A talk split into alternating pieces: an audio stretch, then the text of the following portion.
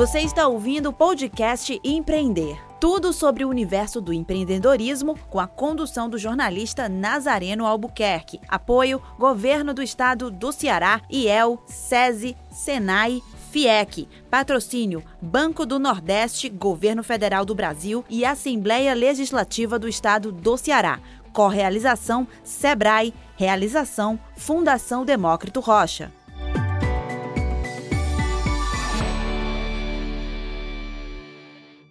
Olá, está começando mais um podcast Empreender. Seguimos em 2021 trazendo muita informação de qualidade para ajudar você, micro e pequeno empreendedor, a alavancar seu negócio e ainda dar aquela força para quem ainda pretende tirar sua ideia de negócio do papel em 2021. O Seminário Empreender é para você. Hoje vamos falar de um setor que já há alguns anos vem se mostrando bastante promissor, o das barbearias para conversar com a gente o barbeiro Chagas Bezerra, fundador da Escola de Barbeiros. Chagas, seja muito bem-vindo aqui ao podcast Empreender. Bom dia, é, obrigado aí pela oportunidade, né, que estão, que na realidade estão abrindo a oportunidade para a gente apresentar um pouquinho do nosso trabalho da Escola de Barbeiros SDM, que hoje, né, graças a Deus, estamos aí trabalhando todos os dias e levando um pouquinho do nosso trabalho aí à nossa capital de Fortaleza, o estado do Ceará, e enfim, estamos levando aí ao Brasil a área da barbearia. Muito bacana, seja muito bem-vindo aqui. Bom, aqui no Brasil, o setor segue a todo vapor e, se depender do empenho de seus empreendedores, a chance é de mais crescimento nos próximos anos. Segundo o relatório da agência Euromonitor, o consumo no mercado brasileiro de beleza masculina cresceu 70% entre 2012 e 2017, chegando a uma arrecadação de 19,8 bilhões. Seguindo esse ritmo, o Brasil chegará a 26 bilhões agora em 2021, ultrapassando os Estados Unidos como líder global no segmento. O estudo aponta que uma das justificativas para a alta do consumo no mercado de beleza masculina é o aumento do poder de compra da geração millennials, ou seja, os nascidos entre 1980 e 1985, que gasta em média por aí 80 reais de produtos de beleza por mês. Com decoração e serviços diferenciados, elas estão fazendo a cabeça, ou melhor, barba, cabelo e bigode de muita gente mas se engana quem pensa que decoração e entretenimento bastam para fidelizar esse público, que, que está cada vez mais exigente. Chagas, primeiro, queria saber de ti, né, o que, que vem fazendo a cabeça dessa moçada aí quando o assunto é beleza masculina? Bom, é, a área da barbearia é hoje, como você falou, um dos mercados que mais cresce e nós estamos trabalhando sempre com novidades. Na realidade, a barbearia é, é um, um segmento que praticamente não era valorizado até 2012. Mais de 2010 a 2012, a barbearia começou a alavancar mesmo aqui no Brasil e no estado do Ceará. E hoje nós temos a atualização da barbearia. Antigamente era feito apenas os cortes tradicionais na cabeça né, do, é, da população, mas hoje é, apareceu o, o, corte atual, que é o degradê e suas variações, como também o freestyle, que antigamente o freestyle era visto como corte é, de marginal, sei lá, é coisa semelhante, não era bem aceito no mercado. Mas hoje o freestyle é visto como uma, uma obra de arte e hoje, graças a Deus, a barbearia tem é, crescido bastante com a sua atualização como também os cortes, o freestyle, a finalização, a pigmentação e também os cortes hostilizados, que é o, é, no caso, os cortes chamados de corte camaleão e também o de mil, que é hoje um dos cortes mais atual que nas barbearias, e isso tem é, levado o mercado da barbearia mais além. Então, é, hoje a barbearia tem crescido através dessa atualização que começou, podemos dizer, aqui no Brasil, de 2012 à frente. Então, hoje, 2021, estamos aí na alta e hoje é um dos mercados que mais cresce a área da barbearia. O freestyle que você está falando é esse corte desenhado, né? Isso, exatamente. O freestyle é o desenho, que hoje você se vê muito na cabeça aí dos modelos, né? Principalmente quando é uma festa de barbeiro, como um workshop, é, a galera faz muito o freestyle. Na realidade, a gente faz o freestyle como uma festa mesmo de apresentação. Então, a gente leva muito o freestyle para a comunidade. E, enfim, é um corte muito bacana, né? É, as pessoas estão mais ousadas nesse tipo de corte, né? Qual foi, assim, o desenho mais diferente que algum cliente já te pediu para fazer na cabeça? Bom, é, tem muitos desenhos que hoje é feito como os animais. Hoje, como nós estamos no estado do Ceará, e o estado do Ceará tem uma cultura muito forte a respeito de animais, né? Então, assim, a galera chega a pedir na cabeça dele como um animal, como uma cabra, como um carneiro, um jumento. Até então que a minha história começa pelo jumento, né? Quando eu começo a contar a história do jumento, tem muitos é, barbeiros, melhor dizendo, muitos clientes que ele pede o desenho do jumento na cabeça e a gente vai lá e faz aquele freestylezinho do jumento na cabeça do, do cliente. Mas que história é essa que tua história começa com o jumento, o Chagas? Bom, é, eu morava no interior e eu já venho de um segmento de barbeiros, no caso tradicional. Meu bisavô, meu avô, meu pai e eu também entrei na área da barbearia, é, cortando cabelo. Aos 11 anos de idade, é, faz 27 anos atrás, né? hoje tenho 38 anos, e eu comecei aos 11 anos de idade. Não tinha modelo para mim praticar os meus cortes, né? então é, o meu pai me deu uma tesoura, uma navalha, um pente, e como eu tinha somente um irmão, só podia fazer um corte por semana na cabeça do meu irmão, o meu pai tinha dois jumentos e eu praticava os cortes de cabelo no jumento, cortando asquelina, é, fazendo é, aquele desenho bacana na quelina do jumento para poder praticar o corte na tesoura, porque na realidade naquele tempo nós não tinha máquina e eu precisava praticar a tesoura. Por isso que a história eu conto sempre a história que a minha história começa cortando o cabelo de jumento, no caso, asquelina, né, do jumento, para poder praticar a tesoura. Muito interessante. O jumento será nessa época o jumento acho que não ficava muito feliz, né? Se fosse hoje em dia, ele já veria com bons olhos ele ser uma cobaia, né? Na realidade, o jumento nunca reclamou, entendeu? Ele nunca falou nada. Ele sempre deixava, aceitava tranquilo. Até então que eles eram tão manso que eu conseguia fazer o corte bacana, ele não se perturbava, e no final das contas eu ganhava mais cliente, como o meu tio, também tem um tio lá que via o, a asquilina do jumento bem aparada, bem feita, e ele me chamava também para me fazer a aquelina do jumento dele. E assim eu ganhei uma clientela de jumentos para cortar cabelo, no caso, cortar a asquilina. Olha aí, nunca levou um coice, então significa que saiu bem cortada, né, a crina? É, Chagas, tu acha que o segmento, né? Hoje a gente sabe que as barbearias, a gente dá uma volta no quarteirão, enfim, pelo menos numa esquina de algum quarteirão vai ter uma barbearia, né? Com esse design mais diferenciado, com o nome piscando do lado de fora, enfim. Você acha que ainda tem muito espaço para crescer? As pessoas ainda devem apostar nesse segmento? Bom, a barbearia ela cresceu muito, muito mesmo, mas nós temos um espaço muito grande para os barbeiros, novos barbeiros que estão se ingressando aí no mercado. É, até então, nós estamos formando por mês 30 alunos. E aí, é, alguns alunos chegam a dizer: o professor, tem muitos é, barbeiros já dentro da nossa cidade, da nossa capital ou do nosso estado. Será que tem é, um espaço para mim trabalhar também na área da barbearia? Tem sim.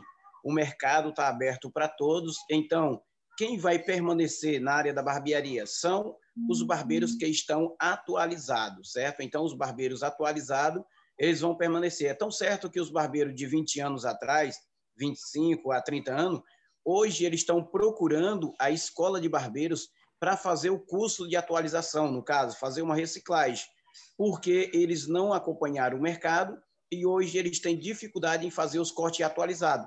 A maioria dos barbeiros de 10 anos atrás eles não sabem fazer nem mesmo uma linha na cabeça do cliente. Então, eles têm essa maior dificuldade de fazer uma linha, principalmente o freestyle.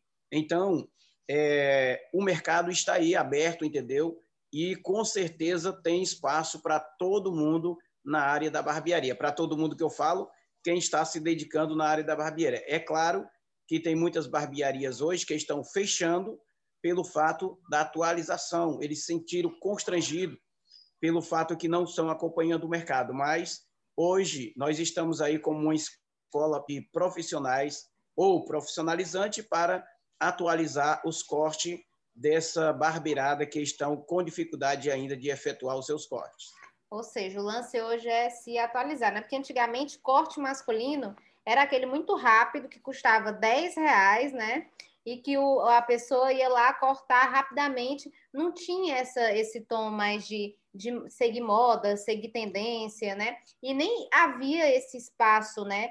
Para o mercado da beleza masculina. Todo mundo sabia que existia um salão das mulheres, onde as mulheres iam se embelezar, mas era como se os homens não ligassem muito para isso. E hoje meio que essa, essa meio não, né? Essa, essa ideia mudou, né? A cabeça dos próprios homens é, é, viraram uma chavinha e perceberam que, que eles também podem se arrumar, se embelezar.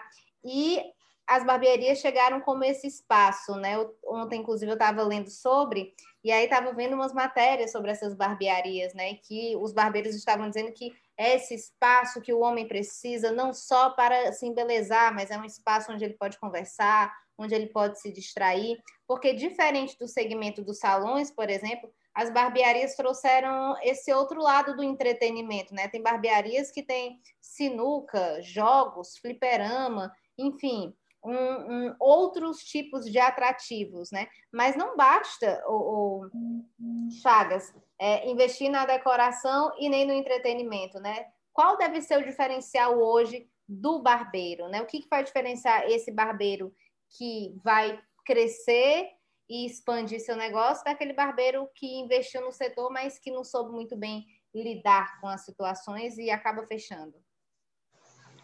Além da decoração da barbearia, como uma sinuca, um barzinho, uma, é, digamos, um frigobar com vários é, bebidas para os clientes, além do Barbie Pole ou de uma placa iluminada na barbearia, precisa de mais. O barbeiro precisa estar atualizado para poder executar um bom corte.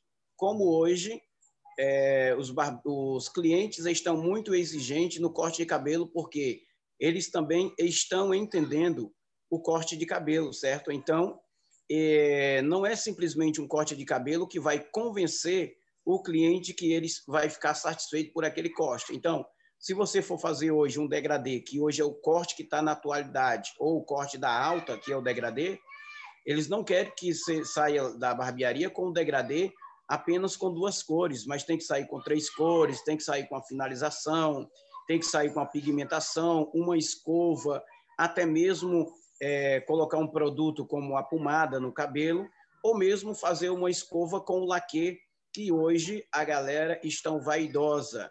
É, na realidade, o barbeiro hoje, ele faz barba, cabelo e bigode, e ainda faz a sobrancelha, certo? Quem era o homem que gostava de fazer sobrancelha? Hoje o homem faz a sobrancelha e ele vai para a barbearia para fazer completo a sua barba, fazer a sua sobrancelha, o seu corte, é, deixar o corte de cabelo escovado e pigmentado, ficar mesmo no, na régua, na régua, né? Como diz a barbeirada. Temos que deixar o, é, o cliente na régua. É, você está falando aí que hoje eles investem, inclusive, na, na sobrancelha. Tem uma curiosidade, né? Já se sabe que todo homem, diferente das mulheres, tem pouca resistência para dor.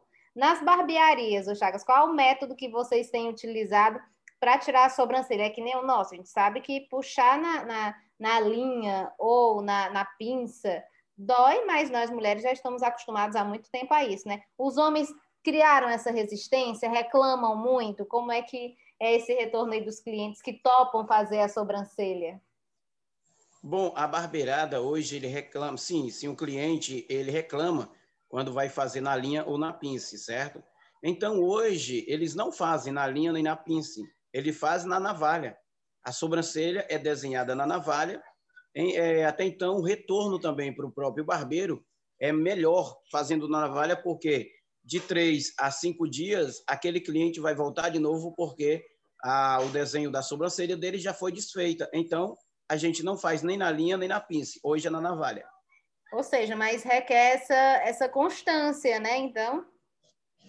Perfeitamente. O mercado não para. Então, é, aquele cliente que faz uma sobrancelha, é, digamos, no final de semana, no outro final de semana ele vai de novo fazer porque ele quer a sua sobrancelha no design. Muito interessante essa ideia. É, Chagas, você fundou a Escola de Barbeiros, né? Queria que tu falasse um pouco sobre a escola. O que, que você? Primeiro, como é que surgiu a ideia de montar essa escola? Você que empreende no ramo há 14 anos, é, como é que você decidiu que iria apostar também no empreendedorismo solidário, né? Aposta, criando a escola de barbeiros para ajudar outros outros barbeiros, né? Outras pessoas que desejam empreender, mas que sem recursos não conseguem apostar, por exemplo, em cursos, em especializações. O que, que é a escola? Como surgiu a ideia dela? Em 2013, o degradê chegou bem forte aqui na, na capital. Ele, os clientes estavam exigindo muito o degradê. Eu não sabia cortar o degradê. Então, não tinha nenhuma escola aqui em Fortaleza também, em 2013, que ensinasse a cortar o degradê. Na realidade, não tinha é, escola de barbeiros ainda que ensinasse esses cortes.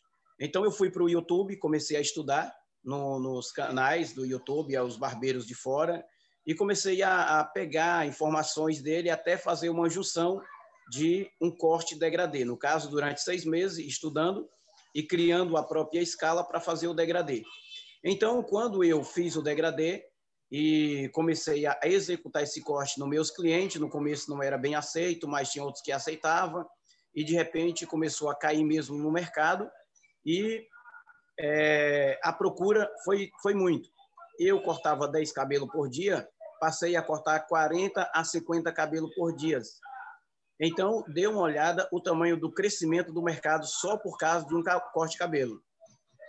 É, no meu bairro também fui considerado como o rei do degradê, foi daí que surgiu a necessidade de ensinar as pessoas a cortarem cabelo para me ajudar.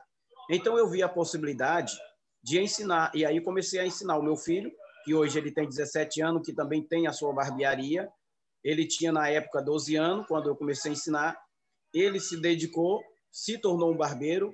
Depois eu ensinei a mais dois vizinhos que moravam bem próximo e eles também começaram. Foi daí que surgiu a ideia. Eu posso criar o meu centro técnico de ensino. Só que eu não sabia como criar. Eu fui fazer um curso de especialização é, e lá veio as ideias como criar.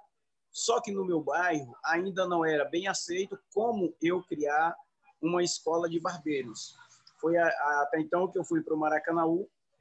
É, tinha uma amiga, na realidade eu tenho uma amiga em Maracanaú que ela também tinha muito é, necessidade de aprender o degradê. Eu fui lá para ensinar ela e lá, no Salão Estilo Atual, foi que surgiu a Escola de Barbeiros em 2016. Comecei a ensinar ela, é, a escola se atualizando, no caso, recebendo aí a atualização da data de fundação no dia 11 de setembro de 2017.